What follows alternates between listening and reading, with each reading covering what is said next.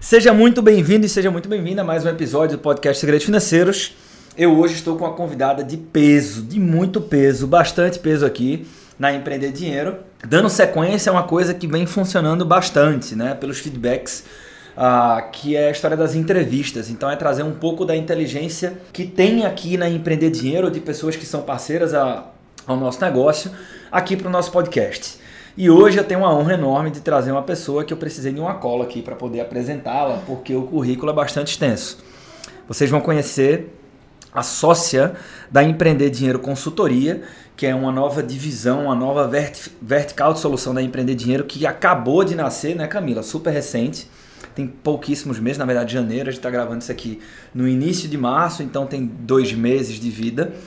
E a Camila Maranhão está aqui comigo hoje ela é economista, né? então tem uma formação acadêmica, é pós-graduada em finanças corporativas pelo IBMEC, mas do meu ponto de vista, é, eu sou um cara que valorizo muito a academia, mas tem uma, uma inclinação uh, por, por valorizar ainda mais a prática. Eu acho que essas duas coisas juntas funcionam muito bem e a Camila, do meu ponto de vista, é um, é um excelente exemplo disso. Né? Ou seja, além de ter a formação e as certificações que ela tem, ela tem mais de sete anos atuando com consultoria financeira e empresarial, fazendo captação de recursos de longo prazo, estudos de viabilidade econômico-financeira avaliação de empresas, né? Inclusive a gente fala eventualmente de valuation nos nossos treinamentos e eu já gravei episódio aqui no podcast no podcast Segredos Financeiros falando de valuation. Camila é craque, então toda vez que eu tenho uma dúvida eu é, recorro a ela.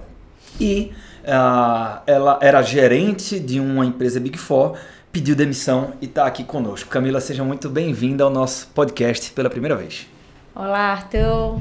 É, agradeço aqui também, né, o espaço para a gente conversar um pouquinho sobre empreendedorismo. Então vamos nessa. Sejam muito bem-vindos a mais um episódio do nosso podcast.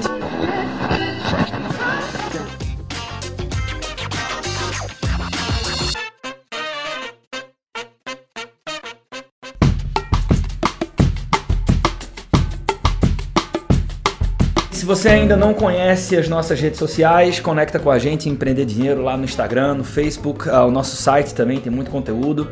Todo o nosso conteúdo está hospedado lá. E uh, se você também não conhece a Carta do Fundador, é um conteúdo diário gratuito que uh, nele nós falamos de empreendedorismo e nós falamos de investimentos, beleza? Então entra em contato com a gente para que você comece a receber isso. Camila, até para nosso ouvinte entender isso, como é que nasce essa história da Empreender Dinheiro Consultoria, né? É, a gente fala na Empreender Dinheiro, Empreender Dinheiro nasce como uma escola, falando de investimentos para a pessoa física, sendo que quando você fala da vida financeira, eventualmente você tem um empreendedor ali na mesa também. E aí é, começou a ter uma demanda enorme de pessoas perguntando, cara, e nos negócios, como é que eu faço? Então, daí a gente começou a perceber essa demanda Uh, nos juntamos então a Camila e eu e a gente inaugurou há dois meses a divisão de consultoria empresarial e eu queria Camila que você falasse para aquela pessoa que já tem um negócio ou aquela pessoa que é, tem um desejo muito forte de iniciar um negócio mas como é que ela faz para, independente da habilidade que ela tem, porque normalmente é assim funciona, né? Ou seja, eu sou um bom arquiteto, vou abrir um escritório de arquitetura. Eu sou um bom personal, eu penso em ter uma academia, sendo que negócio também envolve gestão. E é justamente na gestão financeira que a gente peca e por conta disso muitas empresas uh, falecem no Brasil. Uh, tem alguns aspectos que eu, eu deveria olhar na hora que eu vou começar um negócio, como é que isso funciona? Sim, sem dúvidas. Para aquela pessoa que ela vai entrar nesse mundo, né, de, do empreendedorismo, é, de empreender, primeiro, o primeiro passo, que é super importante, dela fazer é colocar no papel o desenho do que vai ser o negócio dela. Então, assim, quem são meus fornecedores, o que é o meu produto, de que forma eu quero posicionar o meu produto no mercado, quem são meus concorrentes, quem são os meus clientes. Então, assim, muitas pessoas batem nessa tecla Assim, se você for, for, for ler livros, enfim. Mas é porque ela realmente é muito importante, porque é, é o desenho do que vai ser a sua empresa. Então, é feito isso, um outro ponto muito importante também é investimento. Quanto eu preciso de dinheiro para colocar esse negócio de pé nesse formato que eu quero que ele fique posicionado no mercado. Então, ah, vou ter que. E assim, quanto mais analítico, quanto mais detalhe eu conseguir ir, legal, melhor, porque o meu controle no acompanhamento da execução desse investimento, ele, ele é mais eficiente, né? É, e por fim, é, eu tenho meu investimento, eu tenho o desenho do meu, do meu negócio, é colocar isso no papel, numa planilha, né? E fazer o planejamento financeiro é, desse negócio. Por quê? Porque uma das causas, você citou muito bem, é, uma das causas do, do, falecimento das empresas é justamente porque as pessoas não conhecem ou têm uma expectativa diferente do resultado que aquele negócio vai dar, seja de tempo, seja de valor, né, de, de montante. Então, quando você coloca num papel o resultado, o, o, a receita que eu vou conseguir atingir, né, ou que eu espero atingir em tantos meses, quais vão ser os impostos incorridos, custos, despesas, estrutura de quadro do pessoal, qual vai ser o meu dimensionamento. Quando eu coloco tudo isso no papel, eu já tenho uma resposta, minimamente, do que eu vou atingir é, em determinado período, né? Então, uma vez que eu tenho isso planejado, eu consigo, inclusive, acompanhar o resultado do meu negócio. Nossa. E aí evito surpresas. E aí, vamos lá. É, para quem. Eu tenho algumas perguntas aqui, e até que fique claro, não tem roteiro aqui. É. Né? Eu, Camila, vamos sentar ali a gente sentou e está gravando isso aqui. Basicamente é isso. É, para que seja o mais natural possível. Então, acho que é importante preservar isso. É, como é que eu, que às vezes não tenho uma habilidade, às vezes eu escutei tudo que a Camila falou agora e fez, porra, isso faz sentido. Mas é, como é que eu sei se eu consigo fazer isso só ou se eu preciso contratar alguém para fazer para mim? Isso é uma pergunta. E se eu achar que vale a pena contratar alguém, quando é que eu consigo ah, chegar nessa conclusão? Tipo, se vale essa contratação ou não, se eu consigo ou não, enfim. Não, com certeza. É, vamos lá. Sobre saber se a pessoa é capaz ou não de fazer, vai muito da aptidão dela em ah. conhecer sobre finanças. Né? Olha, eu tenho, eu gosto de finanças, então joga no papel, coloca no papel, projeto, faz uma projeção. Ai, Camila, não sei é, eu não consigo olhar para o negócio em cinco anos. Tudo bem, tenta delimitar para um tempo menor, coloca o resultado em meses, coloca no papel, né? Coloca numa planilha. Camila, mas eu não conheço sobre o mercado. Cara, então peraí, eu acho que tem que voltar um pouquinho atrás, tem que olhar Tem um pra... sinal aí. É, já tem um sinal. Já tem um sinal, né? Porque assim, por mais que você contrate um consultor, e eu sou muito muito sincera, você sabe disso, com os nossos clientes. Quem mais conhece sobre o, o, o, negócio, o mercado de atuação daquele setor, né, que a pessoa quer abrir o um negócio, que ela já está dentro, é o cliente. Não, não somos nós, consultores, quem conhecemos. A gente conhece e sabe muito bem finanças. Nisso a gente vai poder ajudar a pessoa. Mas é importante, é, na verdade é trivial, que é, seja qual for o estudo, que o cliente, né, conheça, que o empreendedor conheça sobre o seu negócio. Não, sem dúvida. Ou pelo menos deveria ser assim. Exatamente. Mas já temos um sinal, como você falou. Mas vamos lá, eu vou, vou aproveitar que a gente está gravando aqui e vou te usar um pouco mais, né? E aquela pessoa que, e eu tenho certeza que algumas das pessoas que estão conosco aqui agora escutando esse episódio talvez se enquadrem nesse cenário. Ela talvez tenha um pouco de aptidão para finanças, ela consegue colocar no papel, na planilha. Ela e, e até um, um parêntese sobre isso, tá? Às vezes você não se sente confortável em projetar anos ou, ou, ou fazer a profissão que você gostaria, mas o simples fato de tentar, com a prática, você vai perceber que você vai pegando o jeito da coisa. Então o importante aqui é é, é começar e tentar. Isso não, isso não anula necessariamente você ter alguém mais, mais experiente ao seu lado. Né? É, mas se você não é expert no assunto, isso não é justificativa para deixar de fazer. Fecha parênteses e volta aqui. Às vezes a pessoa acha que ela tem aptidão, ela tem um projeto, ela acredita nesse projeto, sendo que ela não tem o capital que ela entende que o projeto precisaria. Ou ela não tem dinheiro algum, ou ela não tem o dinheiro todo. Né? E o que é que a gente pode fazer nesse cenário? Então, primeiro, né, que foi um dos, um dos primeiros pontos que eu comentei, que, que é super importante para o, o, novo empreendedor ou para aquele empreendedor que quer fazer uma ampliação do seu negócio, é ter delimitado, né, o valor do orçamento, do investimento necessário para colocar aquele negócio de pé. Quando essa pessoa fizer esse orçamento, é importante, por exemplo, ela ponderar primeiro se ah, eu preciso comprar essa máquina. Cara, será que você realmente precisa comprar essa máquina? Será que o mercado não oferece outra solução, como por exemplo um aluguel? que faça mais sentido do que você dar esse passo. Não, tá bom, já tenho, já tenho isso tudo definido, o que é que eu vou alugar, o que é que eu vou comprar, se eu vou comprar uma casa para instalar um terreno, Então, assim, eu já tenho tudo isso definido. Vamos para o próximo passo, que é a origem dos recursos para a realização desse investimento. Muitas pessoas tendem a achar que só pode começar se você tiver 100% dos recursos, seja proveniente de, de herança, de família, de trabalho, de, de um patrimônio que você construiu, que você acumulou ao longo do seu tempo. Não necessariamente. E tudo depende do seu perfil. Né? É importante a gente falar isso, porque tem pessoas com perfil mais conservador que acham que só dessa forma convém, é, é, funciona. Então, assim, é, não adianta a gente chegar para essa pessoa e falar, cara, vai ali captar recursos num banco, seja ele comercial ou subsidiado. Mas é importante salientar que dívida não necessariamente é algo ruim, né? Desde que, uma, ela seja utilizada para realizar investimentos, que é algo que vai te gerar renda, e lógico que analisar o custo dessa dívida, né? Dentro de um planejamento financeiro. Eu preciso saber, por isso que é importante o planejamento financeiro, porque eu preciso saber se o retorno que aquele investimento vai me dar, se o fluxo de caixa que aquele investimento vai me dar, ele paga essa dívida. Então, uma vez que eu tenho isso monitorado, é, eu mitigo riscos de, de entrar em falência, de não ter dinheiro para pagar, né, para honrar com os compromissos. Então, assim, hoje em dia, principalmente na região norte nordeste e parte da centro-oeste, nós temos boas opções de recursos subsidiados é, que, que tem um custo baixo, é, é, é praticamente Selic, é um pouco mais, 7% ao ano, que inclusive a gente consegue fazer, é, captar é, recurso para capital de giro, né, associado a, a esse investimento para colocar de pé o negócio, entendeu? Então, assim, a gente tem fundos é, de desenvolvimento que contribuem aí para esses empreendedores. Ok, veja só. Na hora da gente falar de planejamento financeiro, tem, tem assim, uma coisa que me incomoda um pouco, tá, Camila? Não sei se acontece contigo. Às vezes vem alguém e conta uma história bonita e fala o seguinte: porra, eu comecei um negócio e não fiz business plan, não fiz porra nenhuma. Comecei e tal, não sei o que, e deu super certo. É.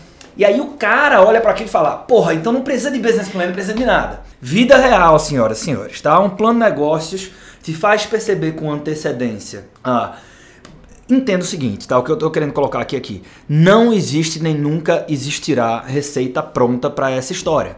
Agora, é, um bom planejamento financeiro, assim como um bom plano de negócios, trazendo aqui uma ótica mais abrangente, vai te ajudar a perceber e te entregar a possibilidade de mitigar riscos com antecedência.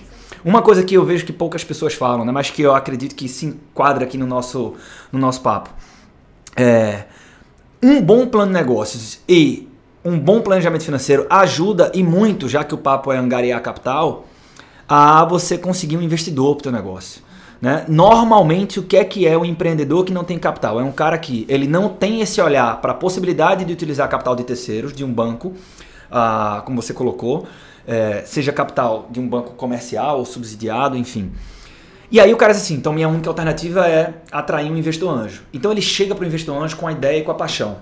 Existe pouca racionalidade por trás. E a racionalidade normalmente está nos números.